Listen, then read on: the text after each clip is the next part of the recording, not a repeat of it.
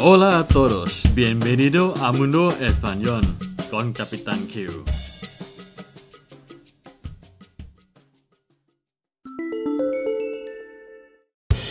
สวัสดีครับทุกคนยินดีต้อนรับสู่โลกภาษาสเปนกับกับตันคิวนะครับ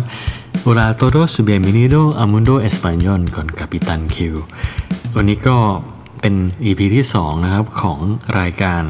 Español en 3 minutos con Capitan Q นะครับ ก็จะมา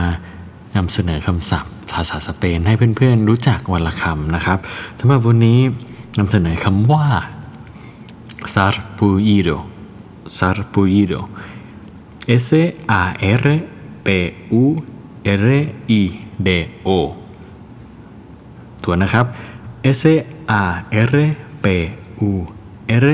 I D O sarpullido แปลเป็นคำนามเพศชายนะครับ แปลว่าผื่นผื่นที่ขึ้นตามตัวของเรานะครับ ที่เป็นผื่นคันอะไรอย่างนี้นะฮะ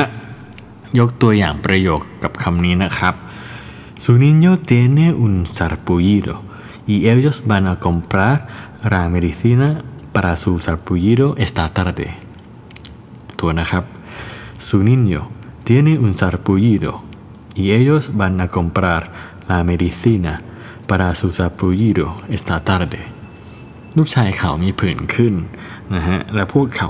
จะไปซื้อยาแก้ผื่นบ่ายนี้นะครับ และนี่เป็นคำศัพท์นะครับของ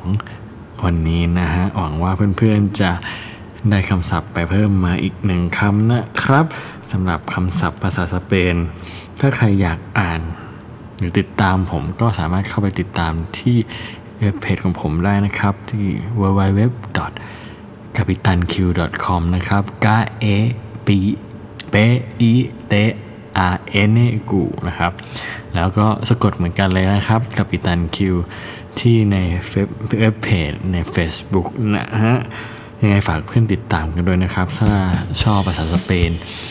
อยากเรียนรู้ภาษาสเปนก็เข้าไปอ่านในเพจผมได้นะครับ โอเคนะครับสำหรับวันนี้สวัสดีครับ adios hasta luego